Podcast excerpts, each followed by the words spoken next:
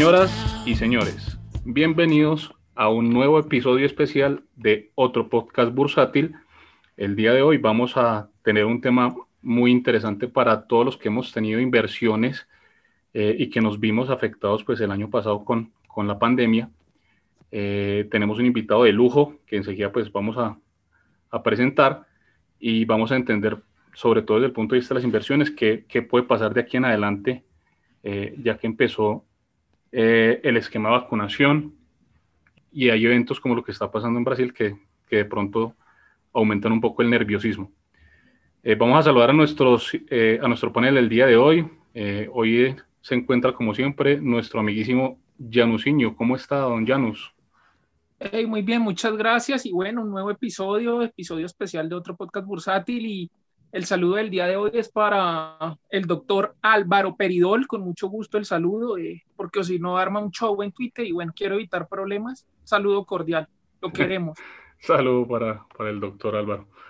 Bueno, nuevamente tenemos en nuestro panel a un amigo de la casa que ya nos acompañó en, en varios podcasts, el señor George Seaman. Señor George, ¿cómo está? Buenas tardes. Don Henry, muy buenas tardes a ti, a Janus,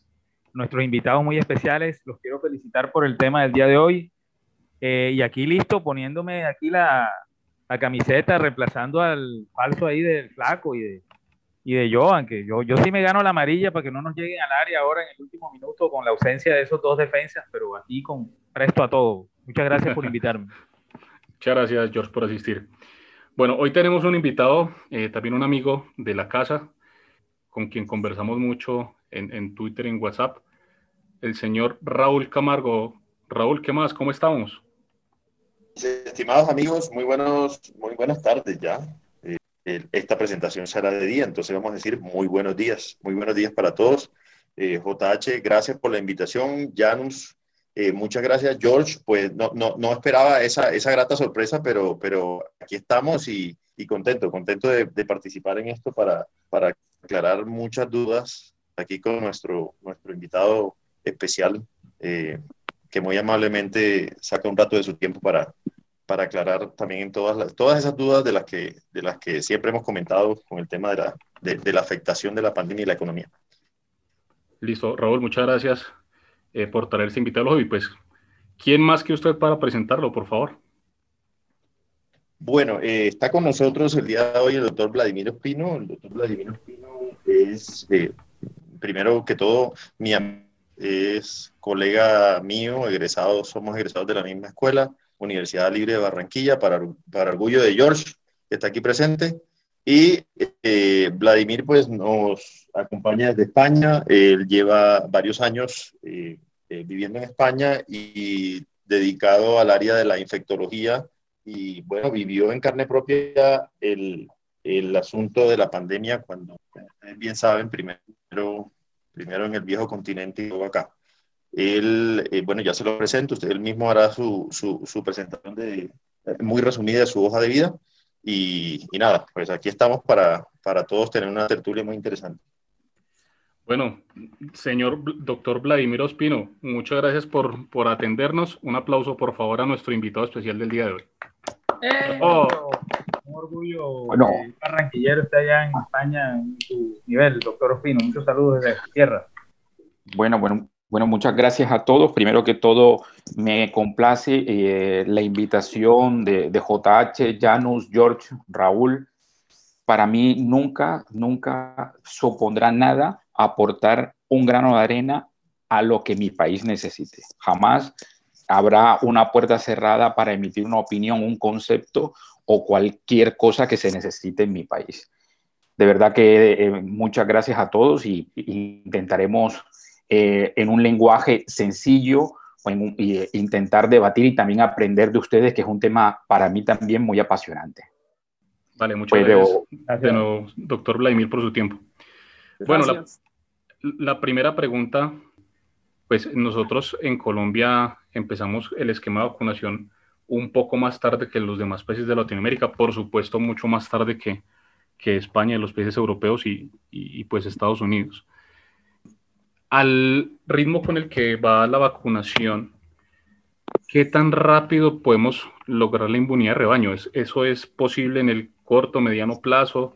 Eh, ¿Qué pasa con las nuevas cepas? ¿Eso afectará?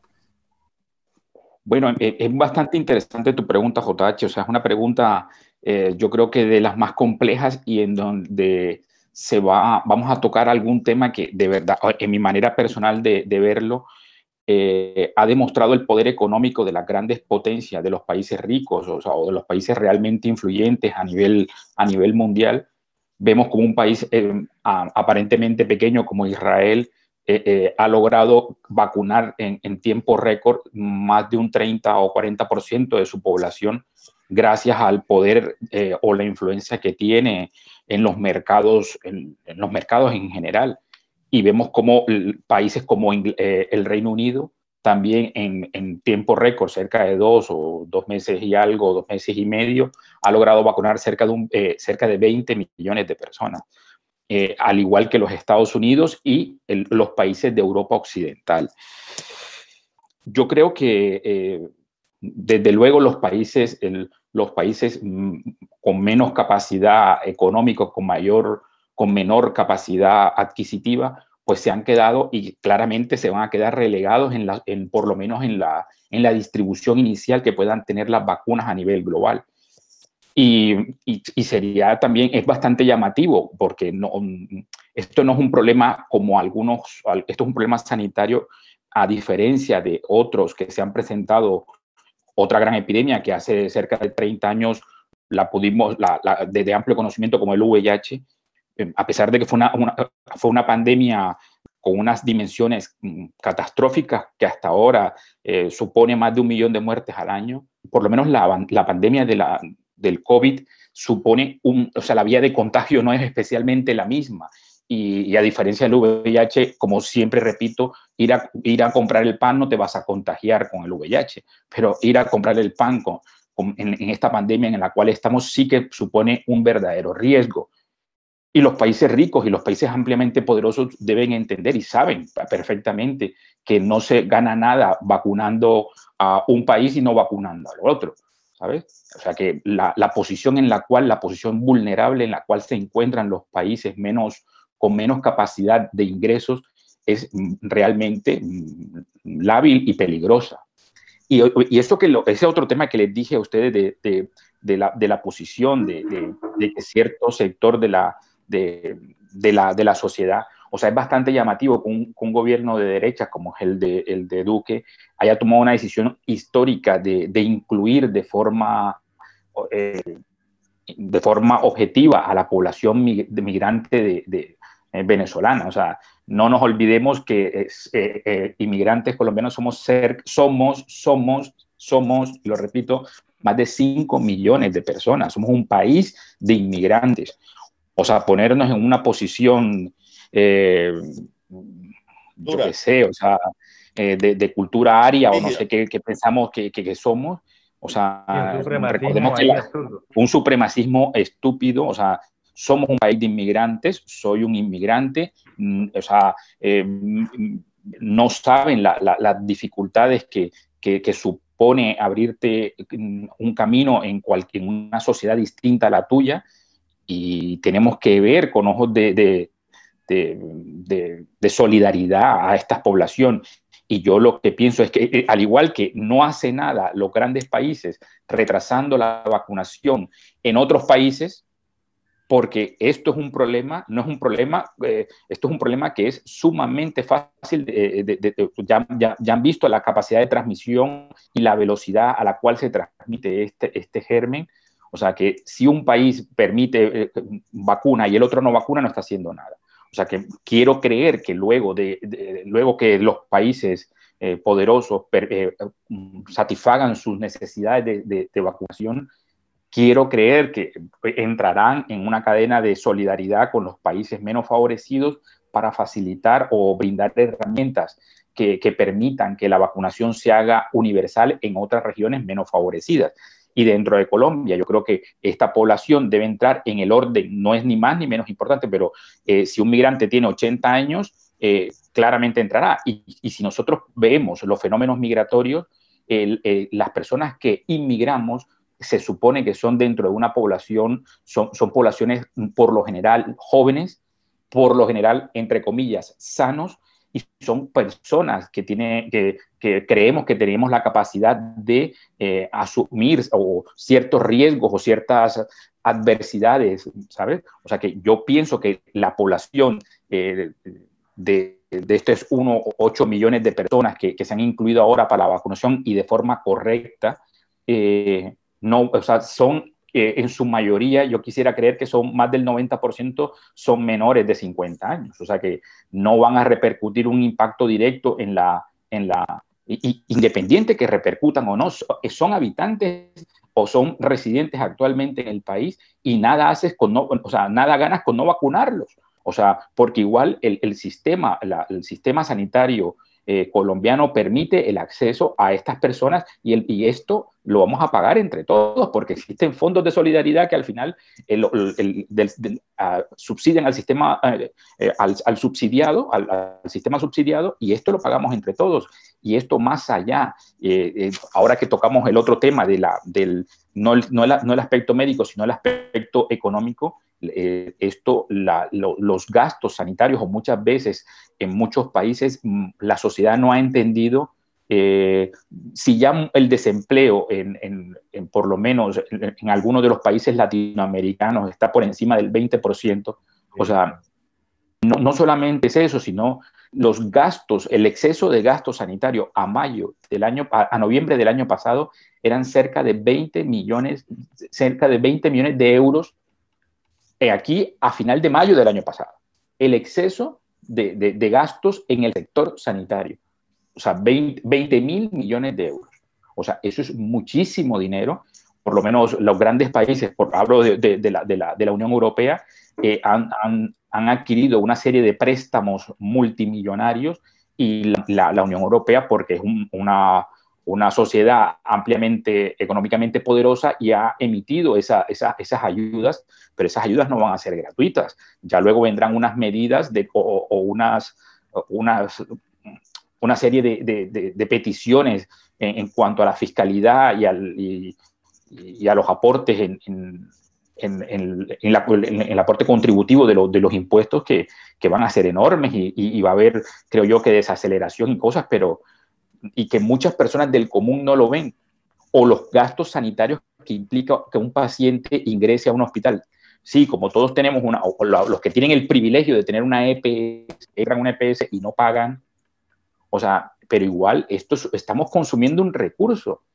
Por lo menos en, en, en, aquí el sistema es un sistema público que también es subsidiado y es un sistema ampliamente poderoso y lo, los costes sanitarios de cada uno de estos, de estos pacientes cuando van bien son realmente enormes. O sea, son, mm, yo que puedo estimar que los costos por un paciente que demore 5 o 6 días ingresado en, eh, en, en, un hospital puede ascender los 5.000, 7.000 euros. En un paciente que le va bien, que demore 5 o 6 días. Pero si, si, ya, si un paciente eh, se asoma a la puerta de una unidad de cuidados intensivos en cualquier eh, sistema sanitario, Raúl tendrá más, más datos de cuánto puede ser el coste sanitario de, de, un paciente tipo en una unidad de cuidados intensivos. O sea, independiente que no salga de tu bolsillo, lo está sacando el sistema. Y el, y, el, y, el, y, el, gobierno se va a tener, o sea, lo va a tener que pagar y, el sistema, y son recursos que, se, eh, que gastos, que, que, porque aquí hay un exceso, un exceso de gastos, porque la gente se sigue infartando,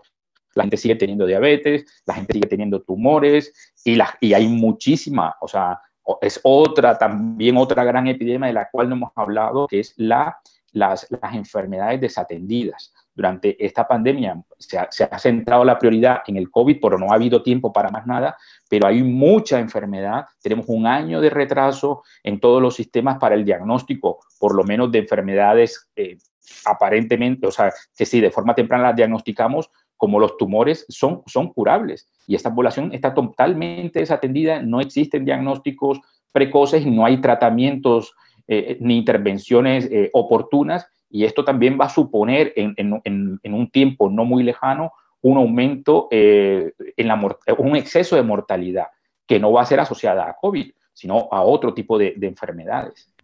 Bueno, ahora que estábamos hablando de, estamos hablando del tema de los países, el tema de la vacunación, también hay, hay una cosa y es que todos los países tienen sus generalidades, ¿no? Porque, por ejemplo, hablamos de, nos hablaste de Israel, hablábamos de otros países, pues es que la extensión territorial de Israel comparada a Colombia, donde hay municipios en los que viven mil personas en el casco urbano y otras mil en una montaña por allá re lejos, donde es un complique y donde hay personas que ni siquiera tienen acceso a un medio de comunicación, ¿no? O sea, también piensas que eso retrasará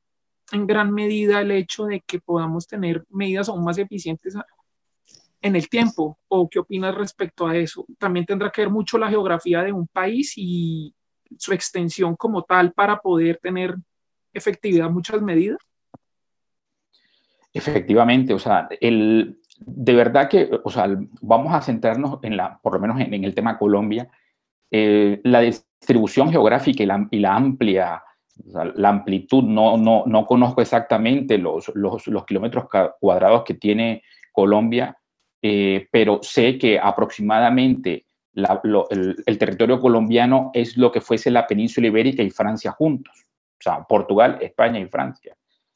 claramente eh, con, una, con, una, una vasta geografía, una, una cordillera, tres cordilleras que, que, atraviesan y que limita la movilidad. Y, y, si ustedes se ponen a ver cómo la, el mapa de distribución de, de la epidemia, eh, claramente en los puertos, llámese puerto, puerto aéreo, marítimo o, fluvial, son los que real, o, terrestres son las, sea, los núcleos donde habían puertos donde primero se generó los grandes brotes y de ahí la distribución. Y por supuesto que en Colombia eh, la, movilidad no es igual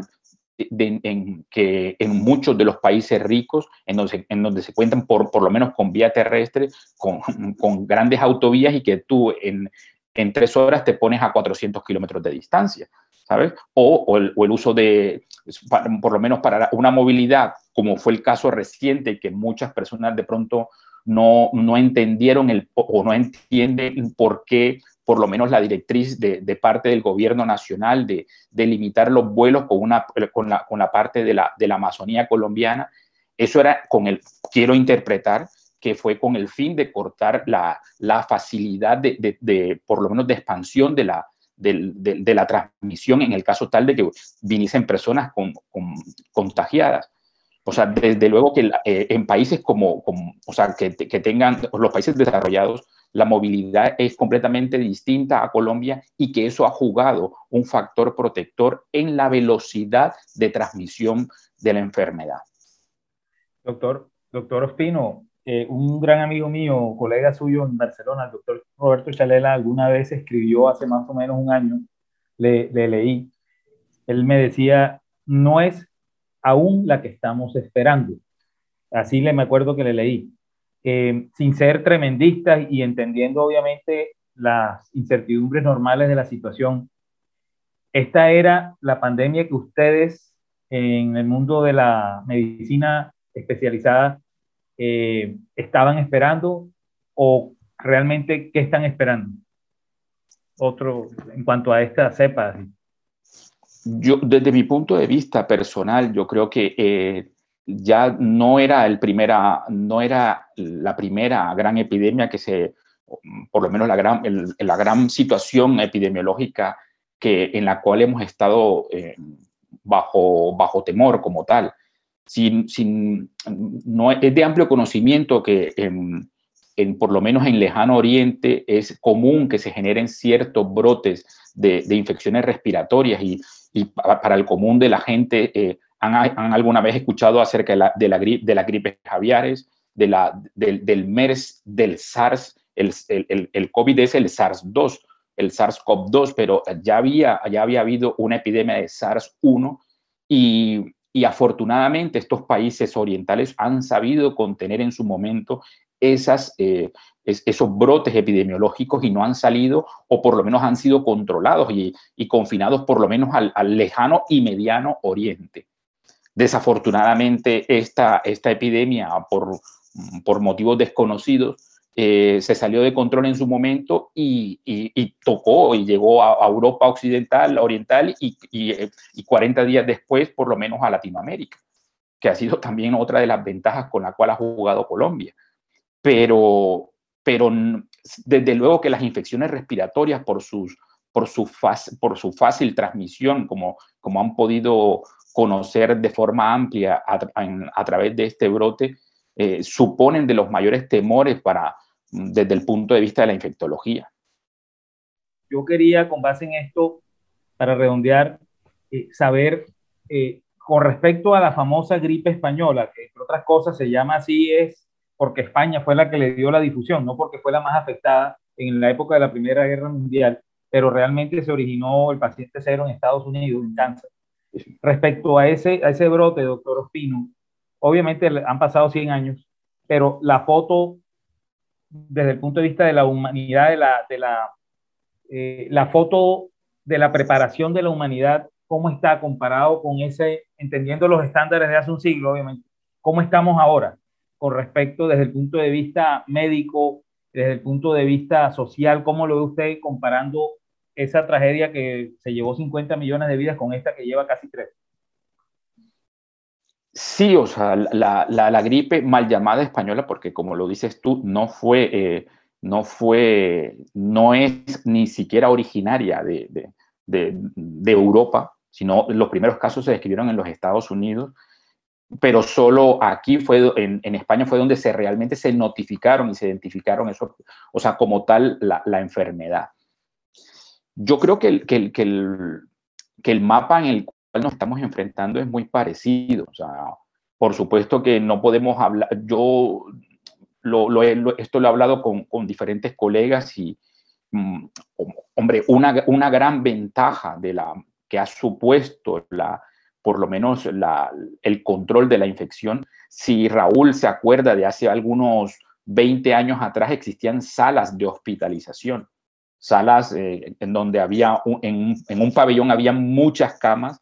y las fotos que yo he visto acerca de, de, la, de, cómo se manejaba la, la gripe, eh, esa, epidemia de gripe a, a principios de siglo era, era así, o sea, los pacientes los ingresaban en una sala, eh, o sea, los, los, mm,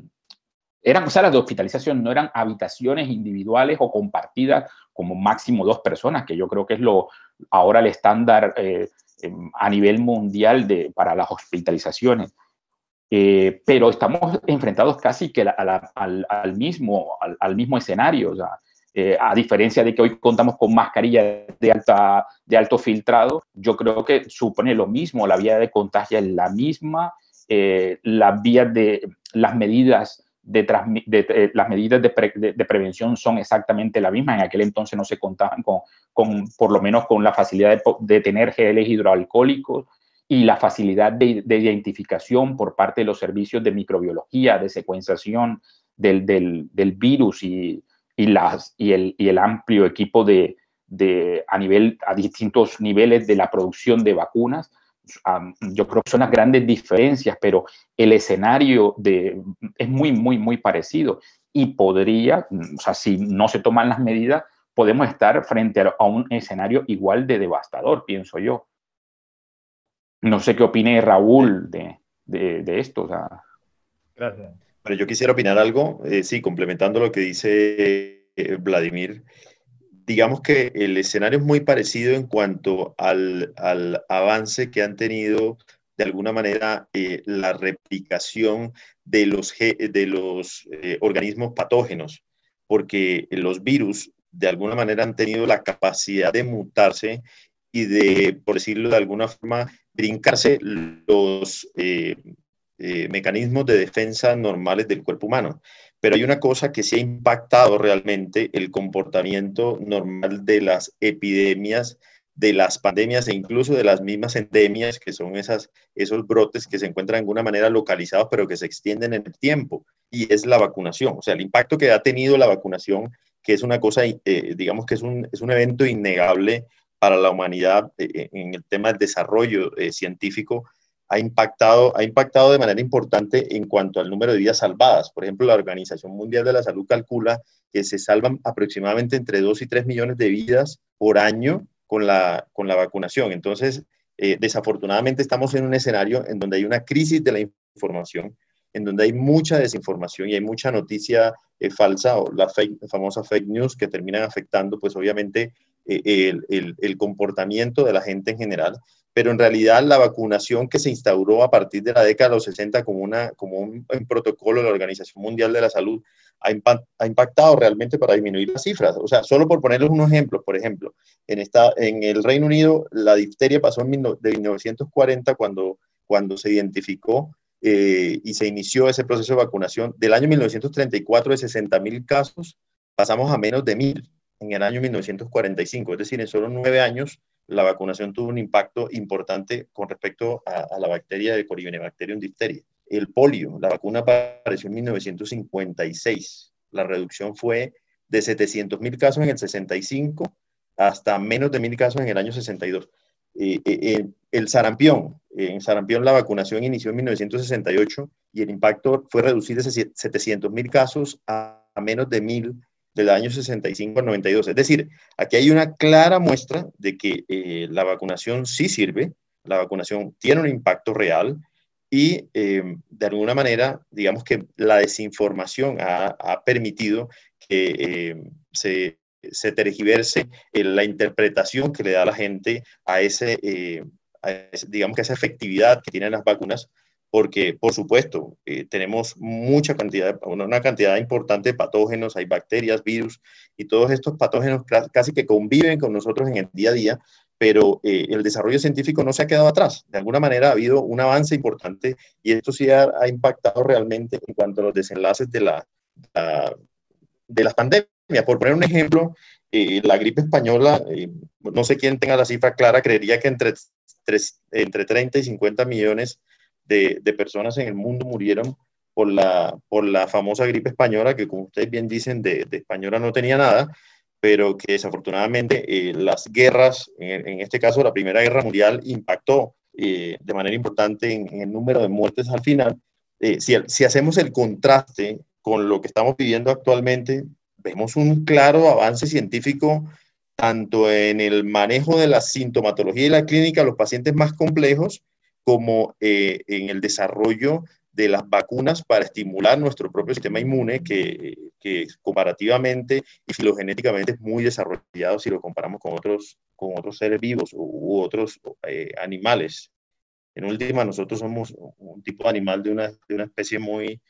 muy avanzada, pero, pero en realidad eh, uno sí nota la diferencia, es decir, eh, al margen del impacto que pueda tener la globalización, porque la globalización va, va a afectar o está afectando realmente el comportamiento de estas pandemias que dejan de ser eh, nichos muy específicos de infección o brotes muy localizados y se volvieron casi que, que mundiales. Em, como,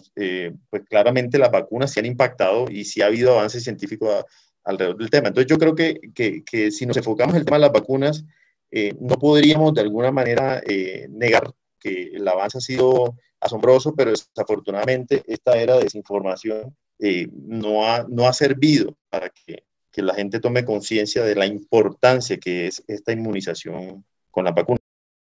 Muchas gracias, Raúl. Disculpa, H ese, tema que Raúl habla acerca de la desinformación, yo creo que es el otro gran protagonista de esta historia. O sea, es lamentable, ha sido lamentable, eh, y Raúl y yo lo hemos vivido en carne propia, e inclusive en, compartimos chat de profesionales de la medicina en la cual también hacen eco este tipo de, de situaciones de desinformación. Y podrán ustedes decir, si dentro de un grupo de médicos esa, existen teorías conspiratorias, no conspiratorias, y, la de, de desinformación, dióxido de cloro, etcétera, etcétera, etcétera. O sea, ese ha sido otro de los grandes enemigos de esta, de esta, de esta pandemia, además porque por esa velocidad con la cual, eh, de forma exponencial, cualquier tipo de información vuela hoy en día. O sea, es increíble, ya inclusive desde los primeros días en los cuales se empezaron a notificar las primeras muertes en, en China, ya en, en, pocas horas ya, lo, ya, ya, el mundo entero sabía que estaba ocurriendo algo, algo estaba pasando, no, no sabíamos el por qué, pero tan, tan buena es la información como tan mala es la velocidad a la cual se puede generar mm, eh, una, una información errada y, y nosotros eh, y ustedes han podido ver en, de forma personal cómo las, las, las campañas de desinformación, no sé con qué fin, y al igual que la otra gran pandemia con la cual yo comparo esta del COVID, como es la, la, la epidemia, de, la, pandemia del SIDA, también cobró muchísimas muertes, la desinformación, los virus, las, las, teorías conspiratorias, eh, los remedios milagrosos. O sea, cuántas veces nosotros en Colombia no escuchamos, yo qué sé, de que lo que yo me acuerde, eh, el, el, borojó, el, no sé, qué remedio, eh, cualquier brebaje curaba el SIDA porque era que la industria farmacéutica lo había creado y, y hoy por hoy sabemos que no, que no es así y que hoy por hoy es una, epidemia que se ha podido controlar sin vacunas, por, la, por miles de, de, circunstancias eh, particulares y, y, biológicas, pero, pero que la desinformación sin duda ha sido un gran enemigo y, de, y por lo menos este tipo de desinformaciones pues, por lo menos repercuten de forma directa en vuestro campo, que es el campo de los mercados. Cuando algún bulo, inclusive de alguna de las vacunas, o sea, se sale a la, al ruedo enseguida de una forma, e inclusive afecta a los mercados, o sea, lo, lo podemos ver en, la, en, lo, en, ahora con, tenemos la, la, facilidad de, de ver la, cómo van las bolsas a diario, o por lo menos cómo caen las acciones de, cierto, de ciertas empresas, y, y siempre con, con, con cualquier mm, nueva información, bien sea veraz o, falsa, eh, afectan de forma directa los mercados y la, credibilidad en general y, fomenta inclusive ciertos temores innecesarios eh, que, a la larga yo creo que no, no nos ha favorecido para nada en el transcurso de, esta, de este serio problema. Ahorita que estábamos tocando el tema y nos mencionaron vacunas, nos mencionaron desinformación, eh, incluso sobre otros virus que también corría información falsa en su época, por ejemplo el tema del SIDA que lo llamaban el cáncer gay, bueno, todo ese poconón de cosas. Yo pienso y quería preguntarles a ustedes que saben y es el tema de que qué medidas sirven, qué medidas son totalmente inútiles como primera cosa y como segunda cosa, ya en el tema de vacunas, es ¿Ustedes podrían, por favor, explicarnos la diferencia entre las vacunas? ¿Qué tiene una que no tiene la otra? Porque en bolsa hemos visto, por ejemplo, hubo empresas como Moderna, como Novavax, que salieron con unas vacunas con, que tienen cosas muy diferentes a las vacunas antiguas, pero la guerra de la desinformación salió gente a decir que eso tenía, que eso mutaba el ADN, que eso de pronto al que se vacunaba le iba a salir otro dedo, una oreja, o que eso, mejor dicho, iba a mutar. Me parece interesante que la gente entienda, por ejemplo, la perspectiva de una vacuna, cuáles son las diferencias, qué pasa con esas vacunas y realmente qué tienen, porque es cierto que las vacunas de Moderna es diferente a la de Sinovac, es diferente a las otras, la de Johnson y Johnson tiene otras cosas. ¿Qué es lo que sucede ahí en cuanto a las vacunas? Y pues bueno, preguntárselo a gente que realmente sepa y no que le digan a uno que el gobierno lo va a manipular con una vacuna y un chip.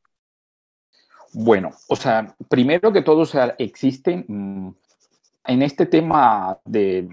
en general del, del, COVID, se han mezclado muchísimos factores,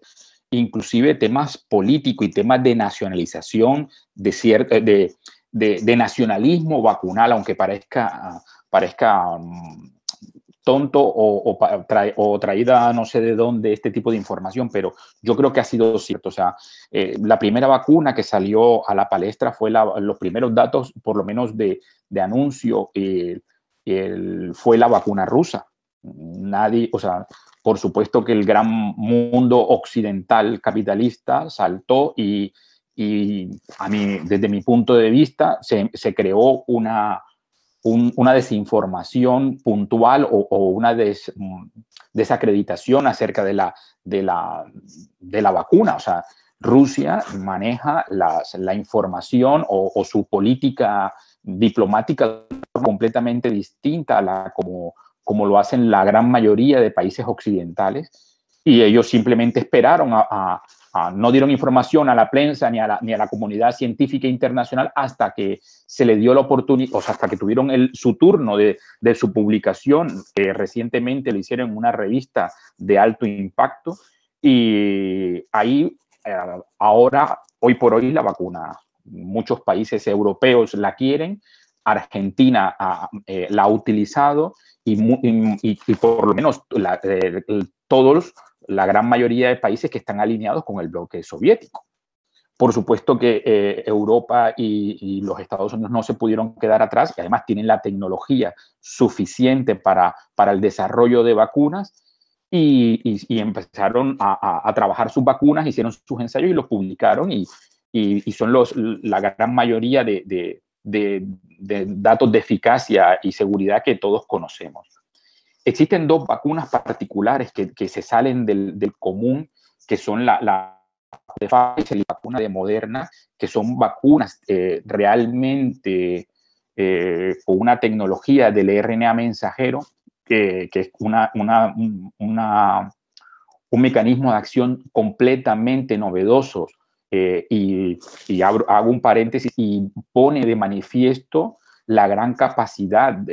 que ha tenido la comunidad científica para rediseñarse o sacar las mejores estrategias que podían tener ahí en, en la recámara y en tiempo récord diseñar esa, esa, uh, esa tecnología y, y, crearnos una vacuna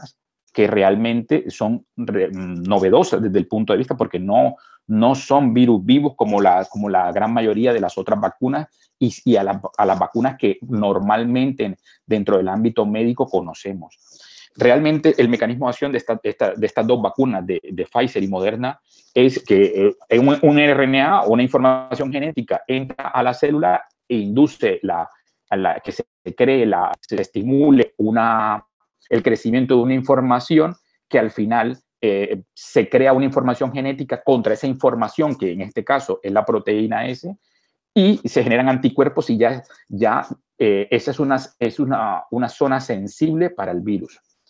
Desde un principio eh, se ha venido to tocando otra vez la parte de la desinformación. De, primero se cuestionó por qué la comunidad científica no tenía respuestas. Esa fue la, dentro de los conspira, conspiratoicos y, y anti todo, eh, se exigió y se puso contra la pared a la comunidad científica de por qué no existía eh, una, una solución al, al, al, grave problema que estábamos teniendo y, y el, el, se, empezó la campaña esta de, de, negación y todas estas, estas cosas que nosotros sabemos. Eh, pero desde luego la, se, ha habido, o sea, la comunidad científica ha sabido con, con suficiencia eh, rediseñar todas estas estrategias y los, los, países y los grupos científicos que realmente saben hacer una vacuna, que saben hacer vacunas, saben hacer vacunas. Para, la comunidad científica, los SARS, como, ya lo toqué anteriormente, no eran ningunos desconocidos. Cuando, si nosotros nos estuviésemos, si esta, esta, esta epidemia o pandemia la, se hubiese eh, producido por un germen realmente con, desconocido para la comunidad científica, eso sí que hubiese supuesto un atraso importante en el desarrollo de las vacunas, pero eh, en los SARS como tal, los virus SARS como tal, ya se conocían bastante bien dentro de, lo, dentro de, la, de la comunidad que se dedica dentro de la microbiología, dentro de la, de la infectología a nivel básico y experimental, conocían muy bien estos, estos virus y sabían perfectamente cuáles eran las zonas sensibles que podía ofrecer este, este tipo de virus. Y cuando juntamos los conocimientos para la creación de una vacuna, las personas que están acostumbradas a hacer vacunas, de hecho la vacuna de la gripe, no sé si eh, lo conocen, pero la vacuna de la gripe no es estándar. La vacuna de la gripe se genera en, con, las cepas predominantes del invierno austral y se da en el hemisferio norte. En el, siguiente, en el siguiente invierno se da en el hemisferio norte. O sea, y muchas veces de las vacunas contra, contra la gripe fallan, pero son vacunas nuevas. Todos los años son vacunas nuevas porque son virus y cepas nuevas. El, Pero eso, eh, por un lado, es por qué las vacunas se, se, se, desarrollaron de forma tan rápida, que para, para descartar o, o, desvirtuar aquellos que los antivacunas de por qué una vacuna tan rápido. O sea, estos no son virus desconocidos, el SARS no es un virus desconocido para los que están y se dedican a esa, a esa parte específica de la infectología, y cuando se juntaron los conocimientos de, existen a día de hoy más de 4.000 secuenciaciones de, de, del, virus SARS-CoV-2. O sea, está muy, muy, muy bien estudiado eh, este virus y las zonas sensibles eh, eran conocidas y por eso el, resurgimiento de las vacunas con tanta rapidez como tal. Las otras, las otras vacunas que, con las cuales contamos, como la de Johnson y Johnson, la de Oxford, que es la, la de AstraZeneca, la, misma rusa, son con, con, son con otro tipo de tecnología que son con un adenovirus y, y las otras vacunas son con virus, son, son, partículas virales como tal. O sea, se pone un virus, virus atenuado, que lo, un virus, mm, por así decirlo, no en su máxima potencia que lo que hace es generar una respuesta inmune aparentemente controlada y se genera la inmunidad. Por otro lado, eh, eh, bueno, con respecto a las vacunas, eh, ¿qué vacuna es mejor? O sea, esa es, esa es, otra discusión que, de la cual Raúl, que no la vi, Raúl, no la vi, me enteré después, me enteré después que me la contaron, pero no podemos comparar una vacuna con otra. Primero, por lo que ya estamos diciendo, son tecnologías completamente distintas. Para, para hacer una comparación, no podemos comparar la, la, la, potencia eh, de, de, un coche, de un automóvil a gasolina, otro a diésel, otro híbrido, otro eléctrico. Por, primero que todo, porque son tecnologías completamente distintas y uno no es comparable al otro. Segundo, los nunca, nunca dentro del ámbito científico, o sea, para, para establecer una comparación de un, de, un fármaco o una vacuna con otro, puedo compararlos desde estudios distintos. Todos estos estudios que se han publicado, en donde se, se habla de la eficacia, fueron los estudios fase 3 de cada una de estas vacunas en donde son, son, son, hablamos de eficacia, donde, en lo cual se traduce que son estudios ampliamente controlados, eh, son pacientes eh, eh, seleccionados que tienen que cumplir unos criterios de selección bastante, bastante estrictos, pero juega un papel muy importante es a mí, desde mi punto de vista, es las, los, los ensayos clínicos en qué población se establecieron como de pronto no lo saben, la, vacuna de Johnson y Johnson eh, dentro de sus, fue probada en Colombia. O sea, la muestra, uno de, los países estaba los Estados Unidos, Argentina, Brasil, Chile, Colombia, México, Perú y, Sud, y Sudáfrica. O sea, no podemos comparar la forma como socializa la forma, la, las personas en Colombia como, como se socializa en Sudáfrica. Y, hablo de la, de la, forma de socializar porque la, forma como se socializa influye de forma directa en la transmisión de esta enfermedad. Entonces no podemos comparar, no solamente por esto, no solamente por esto, pero nunca dentro del ámbito científico yo puedo, eh, mi, mi, mi, ensayo clínico, mi estudio fase 3, yo no lo puedo comparar con el otro. Y, o sea, no nos, cuando se habla de una eficacia de, cerca del 95% de la, de la vacuna de, de, Moderna y Pfizer, no podemos decir que la, que la vacuna de Sinopharm China, que tiene un 79%, es una mala vacuna, porque no es cierto. Y, o, podemos eh, eh, solicitar o, generar una crítica al gobierno nacional porque esté un, una vacuna y no esté otra. Mm, yo creo que no, desde ningún punto de vista se puede establecer una, una comparativa por las tasas de eficacia que cada una de las eh, farmacéuticas ha publicado, porque desde el punto de vista científico, un estudio, la única forma para que podamos comparar y hablar de que una vacuna es más eficaz que la otra, es que se, se, se diseñe un ensayo clínico en los cuales eh, se, estén sometidos a la misma aleatorización cada una de las vacunas y que eh, dentro de esa aleatorización se vaya a una misma población o por lo menos eh, con las características de, muy parecidas y en lo cual no se cumple en, en, en, cada, en ninguno de estos estudios porque las son ampliamente em, heterogéneas. Entonces, mm, es, es, una discusión que muchos, por lo menos, no, no, no lo logran entender porque no, Mm, de pronto no controlan un poco lo que es la, como la, parte científica y por lo menos la parte estadística de, de, la medicina y que desde ningún punto de vista se puede desmeritar ninguna, ninguna de las vacunas. Y la mejor vacuna, la vacuna que hay que ponerse es la, la, primera que te ofrezcan. O sea, ya, ya habrá la oportunidad de que llegue el turno a cada uno y, y desaprovechar eso. No sé, Raúl, ¿qué opinas? ¿Ya sí. te vacunaste? Sí, afortunadamente sí, ya tengo mis dos dosis y a esperar que caiga dentro del grupo de la eficacia. ¿Cómo, cómo está eso en España, doctor Pino? ¿Cómo, ¿En qué estado están allá donde usted está en España? ¿Cómo, eh, o, um, si no estoy mal, el, sí, sí, sí, sí, o sea, el, la, la, la, la, pandemia, eh, uno de los países con mayor, um, con o sea, en la cual ha afectado drásticamente ha sido en España. España, Italia, el Reino Unido. Eh, ahora en, la, en, esta última ola se ha, se ha sumado Alemania, pero, pero no, desde luego que lo, lo, que se ha vivido, por, o sea, no, en la primera ola se vivió algo distinto porque era la incertidumbre, había muchos temores, había mucha desinformación.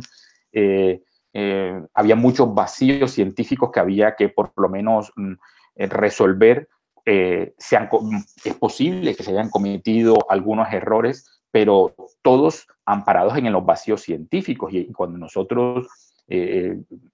medicina seguimos el método científico y, y, hasta que algo no haya demostrado algo, su, su real seguridad, eficacia, eh, a través de este método, pues no se imparte o no se, no se dicta una cátedra de, o una directriz acerca del uso de esos fármacos. Em, nosotros por lo menos hemos tenido la oportunidad de, de, participar en, en, algunos de los grandes ensayos clínicos que han servido para, para el conocimiento en, en, algunos de los fármacos en los cuales hoy se han demostrado algo de, de, o sea, que han demostrado seguridad y, reducción en la tasa de mortalidad en los pacientes con, con, con COVID, eh, ha sido duro, ha sido duro porque el estar tratando la, eh, por lo menos eh, tratar, el,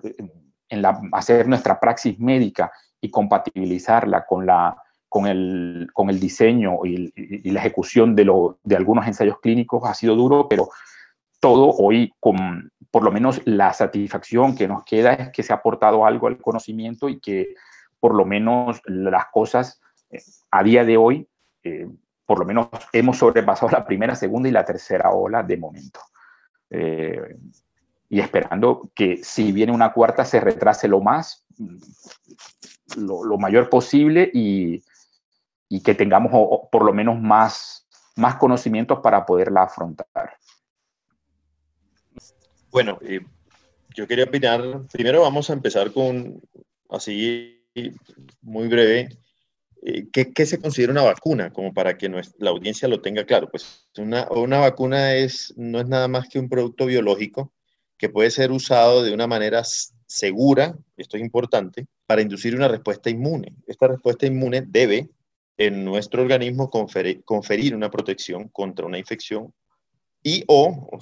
porque puede ocurrir o no, eh, la enfermedad como tal, cuando eh, se expone la persona a este patógeno que, eh, para el cual se diseñó esta vacuna. Como bien lo decía Vladimir, la tecnología ha avanzado mucho en el tema de la vacunación y estamos hablando ya de tecnología de desarrollo de vacunas con RNA mensajero.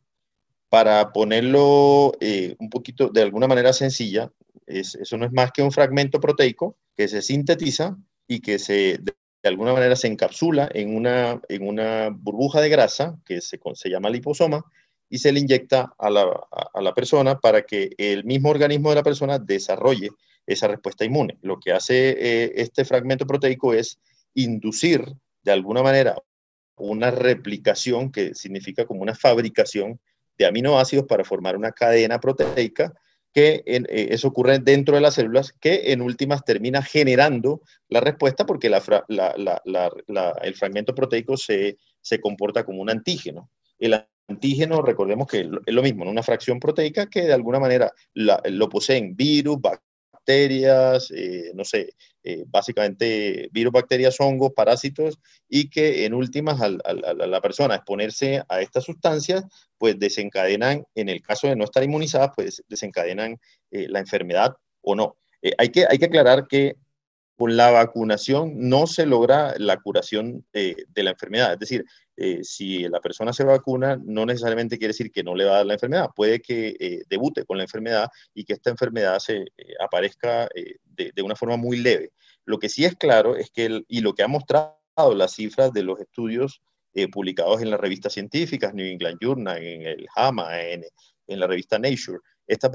que estas vacunas sí tienen un impacto en el sentido de que reducen las tasas de complicaciones graves y la tasa de mortalidad, y esto se acerca al 100%, por no decir que, es el 100%. Es decir, que sí hay impacto de las vacunas en reducción de la mortalidad y o complicaciones graves de los pacientes que en últimas terminan infectándose eh, o contagiándose. ¿Qué, eh, podemos eh, mencionar con respecto a lo que hablábamos inicialmente de inmunidad de rebaño? Entonces, la inmunidad de rebaño, que es lo que en última se busca, básicamente digamos que la idea es que las vacunas no pueden proteger a cada individuo, ¿no? En una población de manera directa. Eh, la vacunación completa no se logra por múltiples razones, porque la persona es reacia a vacunarse eh, o porque su respuesta inmune después de la vacunación es, eh, se desencadena de manera inadecuada. Pero incluso en, ese, en esos escenarios que no son los ideales, obviamente, si el, el número suficiente de individuos dentro de una población se vacuna, se previene no solo el desarrollo de la enfermedad, sino también de la infección misma y la transmisión del patógeno se interrumpe.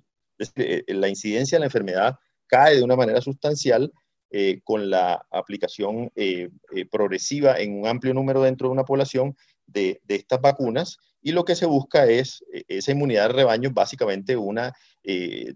una, una o el despertar de una respuesta inmune en mínimo el 70% de la población. Es decir, no se necesita que el 100% de la población esté vacunada, pero eh, eh, desafortunadamente, pues con la campaña de desinformación de la que hemos venido hablando hace rato, eh, desafortunadamente, pues las, los gobiernos, la misma Organización Mundial de la Salud tiene dudas en cuanto a que pueda ser efectiva la vacunación amplia y suficiente dentro de la población. No sé, no sé si tengan alguna, alguna inquietud respecto al tema. La, vacunación ha avanzado muchísimo realmente y como pueden darse cuenta, sí ha tenido impacto en, salvar vidas. Hay, hay, otros temas a considerar muy amplios y es primero el impacto económico que tiene esta pandemia a nivel mundial y, segundo, eh, de alguna forma, eh, un, un, tema que se vuelve un poco ético y es eh, la distribución disímil de estas vacunas alrededor del mundo. Claramente, Vladimir lo mencionaba hace un momento, los países desarrollados por su capacidad de, de, desde el punto de vista financiero, de cubrir los costos de esta vacunación amplia y suficiente, de alguna manera pues tendrán un impacto mucho más rápido y al mismo tiempo una recuperación más rápida de su economía. No así los países eh, en desarrollo. Por, eh, esta es la razón por la cual se creó el famoso mecanismo COVAX, que de alguna manera lo que busca es que los países en vías de desarrollo, mm, principalmente países del sudeste asiático, países de, del África subsahariana, de alguna manera puedan eh, adquirir a, unas, a unos costos relativamente económicos una, unas, unas cantidades suficientes de vacuna, independientemente del tipo de vacunas que sea, porque como ya vimos, ya lo mencionamos hace un momento, eh, las vacunas en últimas terminan generando respuesta inmunitaria de rebaño si la vacunación es, es, amplia y, y, estos países de alguna manera pues se beneficiarán de este mecanismo. Ahora, la pregunta es hasta dónde las farmacéuticas pueden eh, ir de la mano o trabajar de la mano con los diferentes gobiernos para generar en últimas eh, una vacunación a una población suficiente para eh, que de alguna manera la economía se, se, recupere relativamente rápido. Porque si hacemos una analogía o una comparación con los, los episodios pandémicos eh, anteriores, por lo menos el más reciente eh, grande que, que, mencionamos, que fue lo de la gripe española, eh, eso, si ustedes recuerdan, por historia eso duró cinco o siete años, incluso más, y el impacto fue mucho mayor en cuanto a mortalidad y morbilidad. Pero la ciencia ha avanzado muchísimo y los pacientes, si no se complican por la, si no mueren de la misma enfermedad porque ya tienen un acceso a unidades de cuidado intensivo con ventiladores mecánicos que antes no existían, hace 100 años de pronto no, no había disponibilidad de esos equipos, pues obviamente estamos hablando de que eh, el, impacto real ha cambiado, ¿no? Llevamos año y medio de pandemia y la mortalidad está alrededor de un millón, no sé, Vladimir me corregirá, 1.7 millones de, de, de, fallecidos alrededor del mundo frente a unas cifras que se contaban en, en varios millones. Entonces, claramente aquí hay un impacto, un impacto real en, en, en la eficacia de las pandemias, eh, de, perdón, de la vacunación, pero al mismo tiempo eh, va de la mano, y, y, esta es la parte mala, con una, eh, una crisis, lo, lo, que llamaríamos una crisis de información, así, así como también una crisis de institucionalidad de las democracias occidentales que de alguna manera han generado desconfianza en el proceso de vacunación y en lo que viene de aquí adelante alrededor de, la, de, la, pandemia y lo que pueda ocurrir. Listo. Muchas gracias eh, por las intervenciones. Yo creo que ha sido súper extenso y maravilloso el, el contenido. Eh, yo he aprendido pues un montón. Para, para cerrar, eh, yo quisiera hacerles una pregunta tanto a Vladimir como a Raúl. Tiene que ver con, con lo que estamos hablando de la inmunidad de rebaño. Nosotros en las inversiones eh, tratamos de utilizar pues todas las herramientas y los conocimientos que tenemos para tratar de predecir hacia futuro qué puede pasar con, con un activo. Generalmente pues tratamos de casarnos con, con un espacio temporal, una fecha, un mes, un año. Esa inmunidad de rebaño, juguemos a, juguemos a la bolita de cristal. ¿Cuándo se alcanzará esa inmunidad de rebaño a nivel local, es decir, digamos que Colombia, y cuándo a nivel mundial?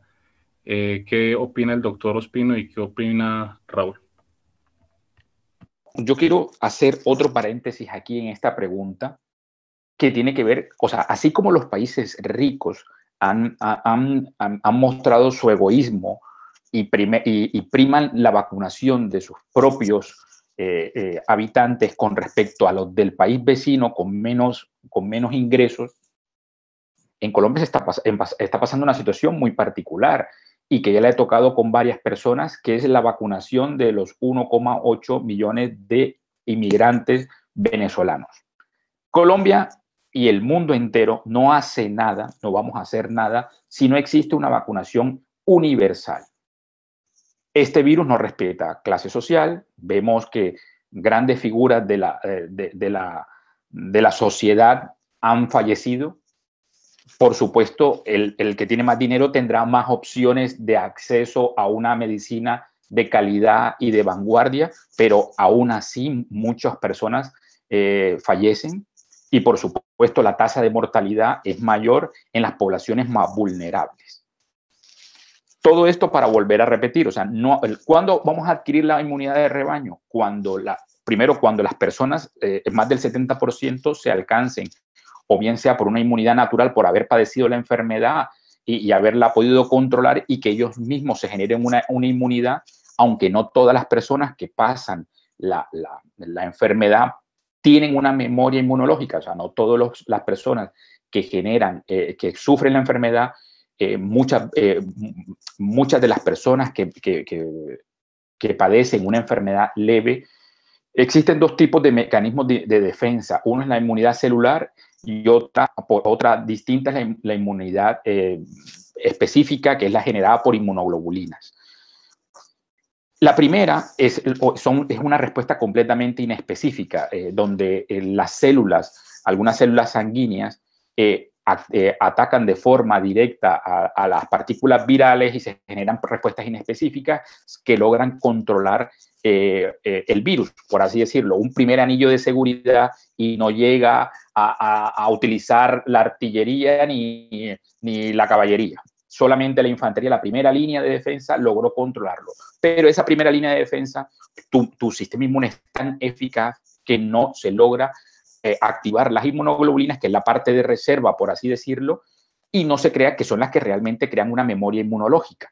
O sea, que no todas las personas que pasan la enfermedad tienen la memoria inmunológica, que es lo que generan las vacunas para eh, enfrentarse nuevamente a la enfermedad. Pero desde luego, las personas que, que, solamente han necesitado esa primera línea gozan de un, de un sistema inmune eh, completamente competente que se supone, si no cambian las condiciones inmunológicas de, eh, de este paciente, podría enfrentarse nuevamente a la enfermedad. ¿Vale? O sea, una cosa distinta es la capacidad que tiene y otra, y otra parte es la,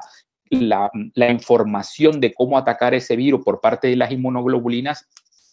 a, a, nuevamente enfrentarse a, esa, a ese mismo patógeno. Doctor Ospino, pero cásese con una fecha, con un, con un periodo de tiempo. Eh, eh, yo, eh, sobre, mucho, esto me ha costado mucho, porque muchos me, me, crean de, me creen de la teoría conspiratoria, me meten dentro de la teoría conspiratoria, pero bueno, el doctor Fauci, que no es ningún, o sea, es una persona, es una institución dentro de la medicina moderna, habla de, por lo menos en los Estados Unidos se va a tener que llevar mascarilla hasta, hasta el 2022 donde la, la, velocidad con la con la, la capacidad de, adquisición de vacunas y la velocidad con la cual se están poniendo las vacunas,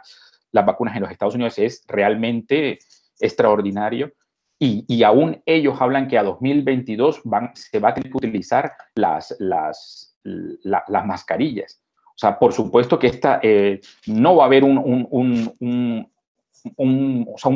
una forma de se ha acabado la pandemia, eh, pero por supuesto que eh, lo que nosotros prevemos es que esto va a ser largo, pero van a ir disminuyendo las tasas de, de, contagio y van a ir disminuyendo las complicaciones. Por eso se ha primado de forma eh, objetiva vacunar a, las, a los pacientes claramente más vulnerables. O sea, Colombia ha seguido la estrategia de los países de Europa Occidental en vacunar primeramente a, a, los, a los, bueno, en Colombia no hay tantas,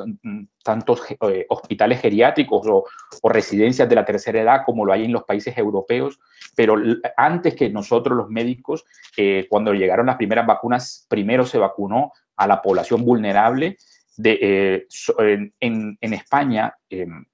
uno, tres de cada cuatro en la primera ola fueron pacientes institucionalizados, o sea, pacientes ampliamente debilitados y se generaron brotes. O sea, la mortalidad del virus no es el mismo en un paciente de 40 años que un paciente de 80 años. Entonces, se ha, se ha, se ha primado por ello, se ha primado por ello y por supuesto que eh, las poblaciones más jóvenes, a pesar de que existe una tasa de mortalidad no despreciable, mm, se supone que la eh, a medida que avance la, vacunación, vacunando a las personas vulnerables, van a quedar las, o sea, las personas que van a estar desprotegidas, se supone que son las que em, teóricamente tendrían la capacidad para enfrentarse de una forma mm, más, más adecuada frente a la, exposición al virus. O sea que se supone o podemos estimar que que por lo menos los costes económicos para cada una de, las de, los distintos gobiernos va a ser distinto. O sea, las tasas de hospitalización deben ser distintas porque muchos de los pacientes jóvenes no, se, no necesitan una, eh, puede que no necesiten una hospitalización. Um, pero a, diferencia de las poblaciones ampliamente debilitadas como son los, los pacientes ancianos, eh, ahí es donde está la, la, tasa de, mortalidad eh, puede ser tres o cuatro veces eh, superior y es, sería, eh, yo creo que irresponsable poner una fecha como tal porque no, no, no, la va a haber, o sea, todo va a depender de cómo, de, del, de, o sea, de la capacidad que tenga cada uno de los gobiernos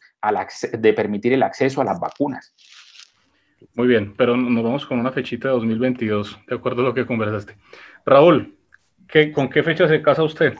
Yo me voy, yo me voy eh, a hacer más o menos un parangón, una analogía con respecto a lo que ha ocurrido ah, de manera histórica, ¿no? De manera histórica, eh, los escenarios han sido diferentes. Ya pusimos el ejemplo de la gripe española y de pronto si nos vamos un poquito más atrás, la peste negra y la, y la peste de Justiniano. Y bueno, eh, realmente la medicina moderna creo que llevaría aproximadamente un siglo, un siglo largo de desarrollo y esta medicina moderna ha permitido eh, cambiar obviamente los desenlaces finales de, las, de, estos tipos de episodios eh, de brotes, eh, epidemias, endemias o pandemias de diferentes virus o bacterias con los que vamos a, con los que vamos a seguir conviviendo año tras año, pero yo creería que precisamente por este desarrollo de la ciencia, de alguna manera vamos a,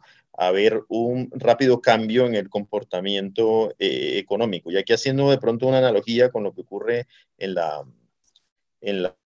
economía, los extremos son malos, ¿no? digamos que el sistema inmune entre paciente y paciente es muy variable. Hay personas que tienen un sistema inmune muy fuerte y hay otras que tienen un sistema inmune debilitado ambos extremos son malos, lo mismo que ocurre con, la economía cuando eh, vemos eh, periodos de inflación y periodos deflacionarios. Ambos son, eh, digamos que no el escenario ideal, y aquí ocurre exactamente lo mismo con respecto a los virus